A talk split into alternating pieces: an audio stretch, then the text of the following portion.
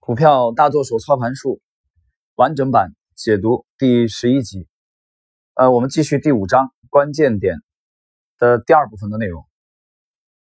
当我刚开始做行情记录时，发现它并没有给自己带来多少帮助。几周之后，我又有了新思路，它激发我重新努力。结果往往发现。后者者虽然对前一种记录方法有所改进，但还是没有带来我需要的信息。一而再，再而三，总是有新思路浮现出来，我也就制作了一系列行情记录。在制作了很多记录之后，我逐渐开始萌发前所未有的新思路，随之而来的行情记录也逐渐浮现出越来越清晰的轮廓。但是，直到我将时间要素与价格运动融合起来之后，我的记录才开始对我说话。呃，这里解释啊，他刚才讲的这个利弗莫尔刚才讲的，呃，有这个新点子浮现，呃，是自己亲手来记录这个行情，行情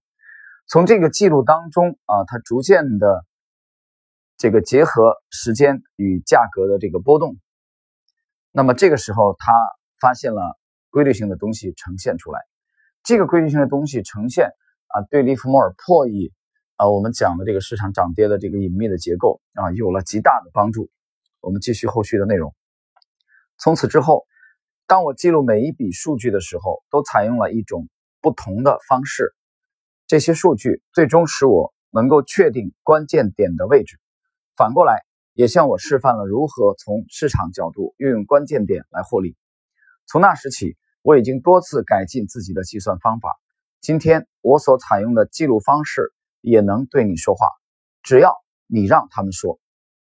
如果一位投机者能够确定某只股票的关键点，并用关键点来诠释市场的波动，就能够有相当的把握建立那种从一开始。就一直盈利的头寸，呃，解释一句啊，那么从一开始就盈利，这个是利弗莫尔的中短线操作的招牌式的打法，啊，也是他的一个非常个性鲜明的思路。就是他强调，从中短线的头寸而言，无论做多和做空，你从一开始就要盈利，啊，这个开始的定义呢，我们一般把它理解为啊，从这个这个头寸进入之后的大概三天左右，你就应该盈利，在这三天之内。而不是进去就要亏损啊，买进去就亏损，或者说，呃，这个卖空也是亏损。这点很多散户可能都有这样的呃经体会啊，都有这样的体会。但是呢，你从来没有想过频繁的这样从你建仓开始，迅速的就开始账面浮亏。其实反证了啊，反过来证明了你整个体系有问题，或者说你根本就不存在体系，完全是在碰运气，就是不断的试错。也就是你经常会遇到假突破，这就是你整个目前操作这十年、二十年的现状。如果一位投机者能够确定某只股票的关键点，并使用关键点来诠释市场的波动，啊，就能够有相当的把握建立那种从头开始就一直盈利的头寸啊。这是利弗莫尔的原话。我们继续后续的段落。多年以前，我已经开始通过这种最简便的。关键点交易法来盈利。我常常观察到，当某只股票的成交价位于五十、一百、两百甚至三百美元时，一旦市场穿越这样的点位，则随后几乎总会无可避免地发生直线式的快速运动。我第一次尝试借助这些关键点获利的例子，发生在啊老朋友森然公司的股票上。在其成交价冲过一百美元时，我立即下达交易指令，买进四千股。几分钟之后，直到该股票价格穿越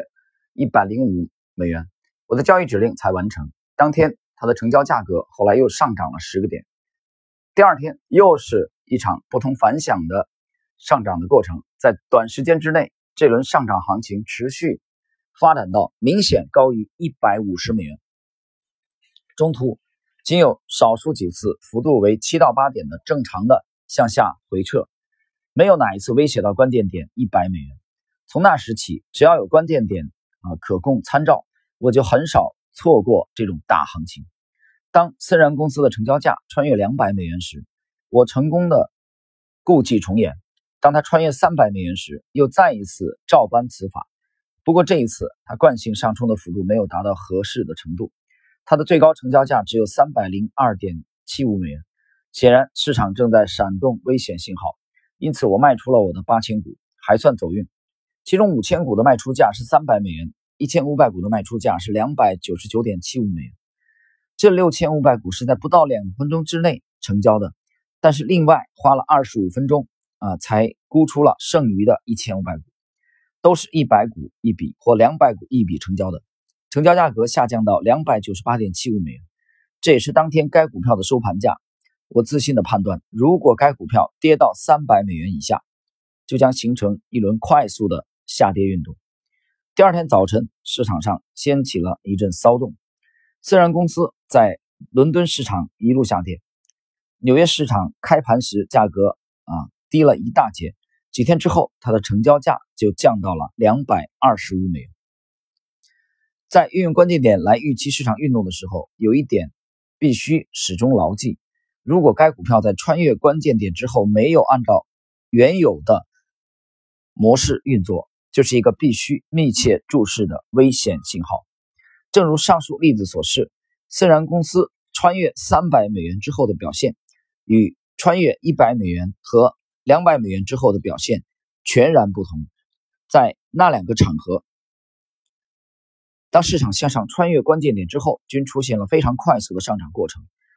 且涨幅达到十到十五个点。但是这一次，该股票不但没有出现紧俏难买的现象，市场上反而充斥着大量供给。其供给大到了这样的程度，该股票已经不能维持持续上涨的进程。由此可见，该股票在三百美元稍上方的动作，清楚地表明，它已经变成了一块烫手的山芋。只有这个股票是危险的。这清楚地表明，这种情况和当一个股票穿越关键点后通常发生的情形大相径庭。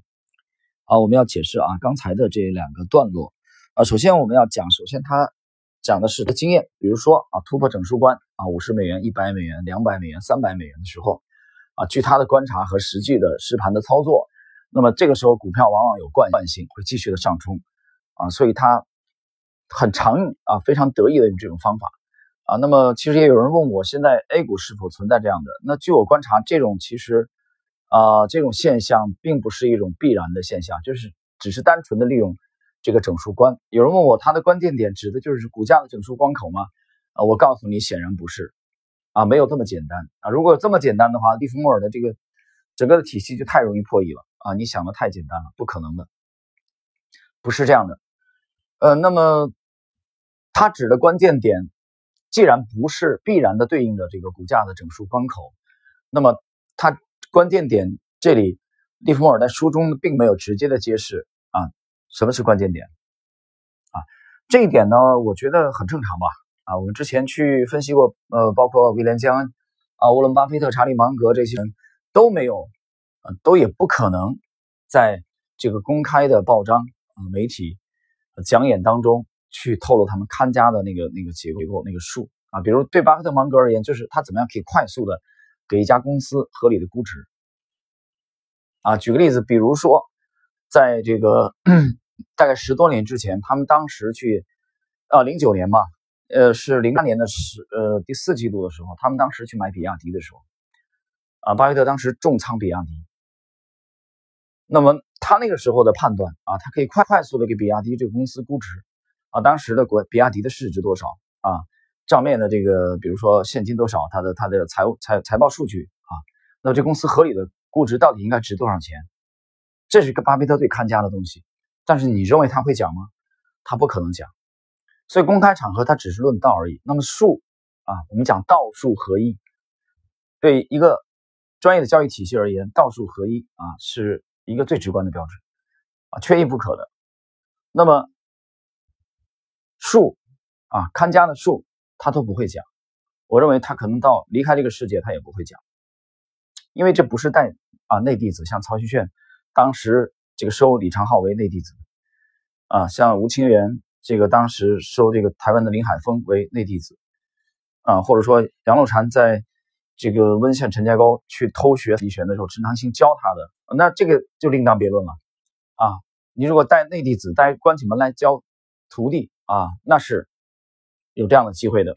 那师傅可能会把心血啊具体的术怎么去做这个隐秘的结构告诉你。所以，我们作为后人来说，我们只能通过公开的这种啊报章，通过他的的这个操作的啊复盘他这个东西，那试图去复盘啊去这个破译他的这个结构。所以，就关键关键点而言，公开的媒体上既然没有，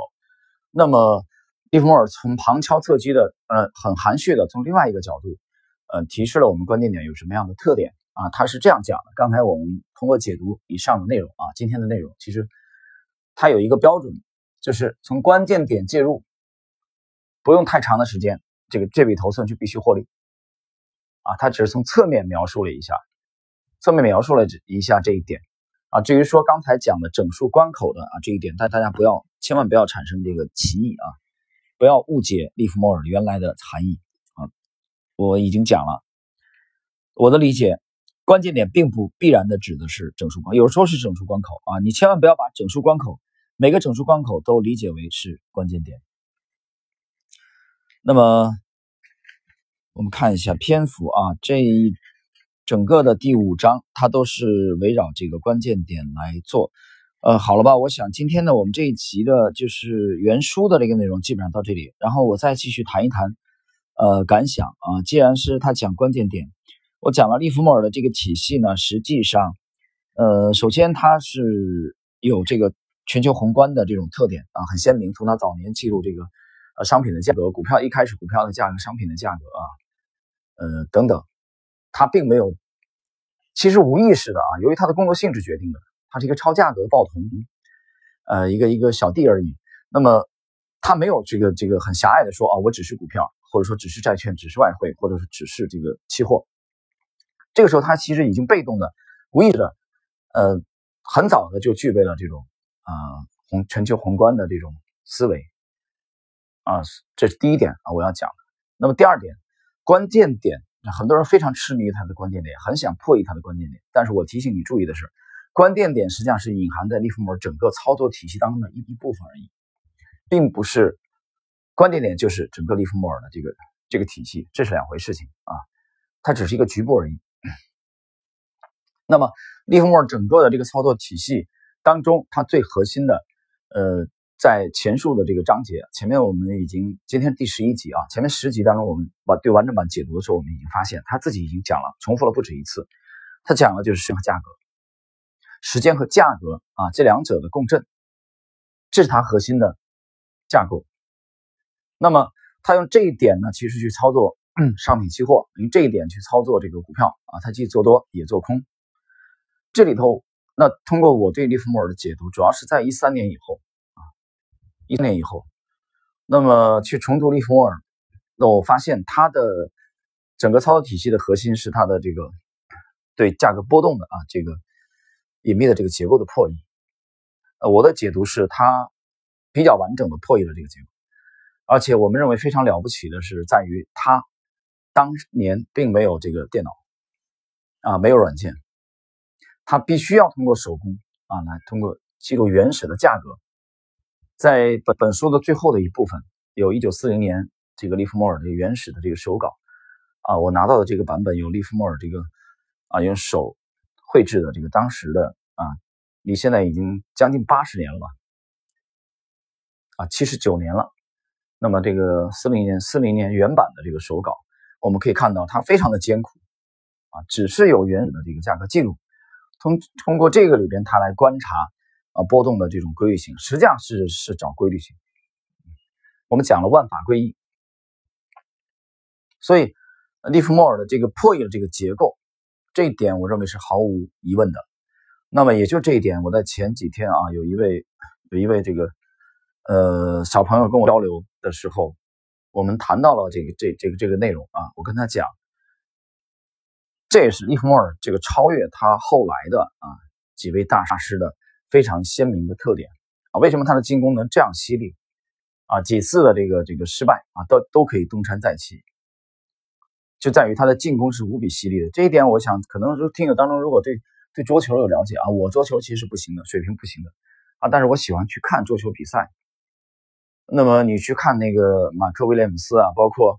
呃当年的这个亨德利啊，老球王亨德利，现在不行了，现在年龄已经大了啊，包括现在的这个塞尔比，就他们其实一个一个好的这个桌球手，他的进攻啊就是防守也非常好，但同时进攻也非常犀利，就是你只是防守好，但是机会球摆出来的时候，你不能迅速的呃这个抓住机会，这个大幅度领先，那么这样的球手是不可能呃这个在排行榜当中啊长期的。这个消耗统计的很难的，所以进攻和防守都非常重要。但是对一个职业的交易员而言，呃，他的进攻性要非常的，进攻要非常的犀利。这一点，我觉得在整个有人类历史记录的以来啊，杰出的历代的交易员当中，利弗莫尔的这个进攻中的犀利啊，我觉得几乎是无与伦比的，啊，几乎是无与伦比的，比他后来的这些大师们，呃，当中的许多位都要强。当然，出于对这些大师的尊敬啊。在我们公开场合，我就不谈了啊，谈了毕竟不好，因为 每位大师都有自己的拥趸啊，都有自己的粉丝。呃，这个其实类似于三国里边，你说到底孙策策厉害啊，到底是这个太史慈啊、赵云、吕布，还有这个马超、张飞和关羽，到底谁厉害？这一点其实自古以来都有争论啊，见仁见智。那么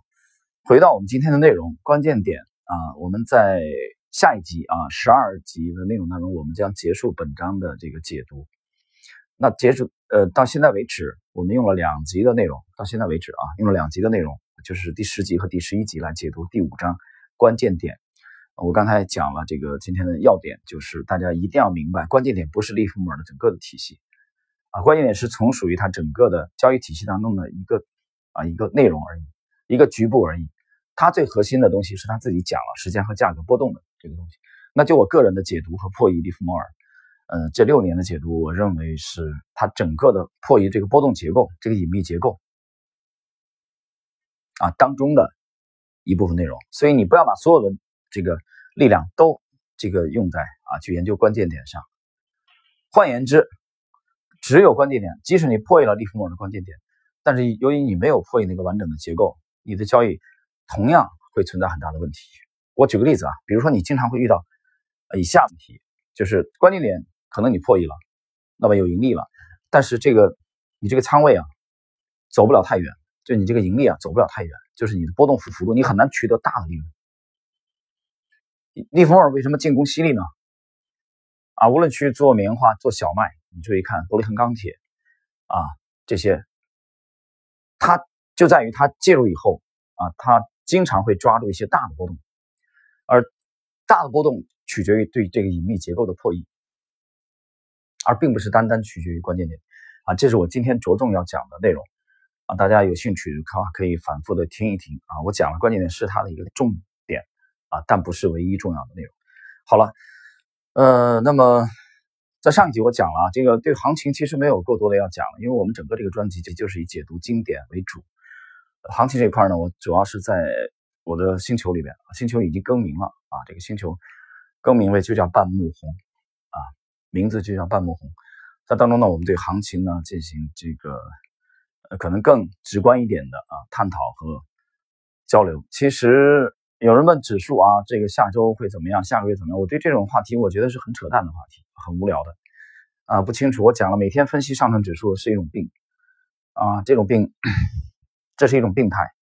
当然这是风格的问题啊。也许这些话可能比较得罪人。我们觉得，与其去马每天去研究上证指数的波动，我们不如去关注盘面当中有哪些高成长的阿尔法股。我们主要做的是阿尔法，对吧？如果是我们只做贝塔的，很简单，你去考虑指数基金就可以了，是吧？所以你主要做阿尔法，那么我们对指数每天的波动根本不是很感兴趣，它爱怎么波动怎么波动啊，对吧？那。同时，伴随着每天股价的这个大盘的波动的时候，又有很多的基本面的东西，啊，利多啊，利空啊，交织在一起，各种各样的报章、媒体、大神啊、大 V 们啊，在发表他们对市场的看法。这种东西当中的百分之九十五以上都是扯淡，都是你浪费生命的最好的消费品。那你是不是对他还对他们还是这么痴迷呢？这个取决于你个人哪一天能领悟出来。好了，我们今天的内容就到这里啊。在下一集第十二集，我们将结束第十五章最后的内容。